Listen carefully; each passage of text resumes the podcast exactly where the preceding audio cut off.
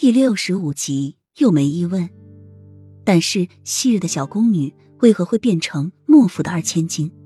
这些他都要问了才知道。你真的是幼梅？你怎么会成为莫雨涵的？齐盛瑞抓住雨涵的身体，低沉的嗓音有着一丝迫不及待，语气中还带着点疑惑。雨涵刚刚醒来，脑袋还处于一片迷糊，见齐盛瑞这么深信不疑的问自己。脑袋中突然想起，在二十一世纪送他来的那个人，知道自己是虞美的也只有那个人了。莫非这个暴虐王爷就是那个人？雨涵有点不相信。这时的齐盛瑞已经没有先前那么浑身充满戾气了，相反柔和了很多，看着他的眼神也不再那么可怕，反而充满了期待。雨涵犹豫着，便说：“你怎么知道我是虞美的？你是谁？”他果然是幼梅，没错，但是却不记得他了。不过也难怪，如果不是他身上的那个牡丹胎记，他也不知道她就是那年的那个小宫女。你还记得欢心殿吗？还记得那棵槐树吗？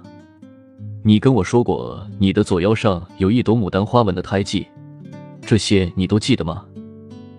齐盛瑞璀璨的眸子中跳跃着兴奋的光火，迫切的看着雨涵。似乎想要从雨涵木讷脸上找寻到答案。环心殿、槐树、牡丹花纹的胎记，这些词从未出现在他的脑海中，何来忘记？雨涵没有说话，是根本不知道说什么。在铁笼的那一幕，还清晰的印在他的脑子中，挥之不去。他知道那不是一场梦，那是真实的，真实的存在过的。他饶了他，就是因为他把他当成那个和他同名或者同音的人。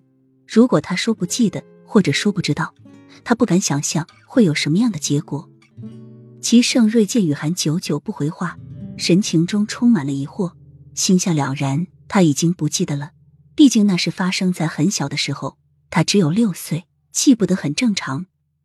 他承认自己是幼梅，可是又为什么成为了莫府的二千金莫雨涵？幼梅，那你为什么会成为丞相的女儿莫雨涵？还是你本就是莫雨涵？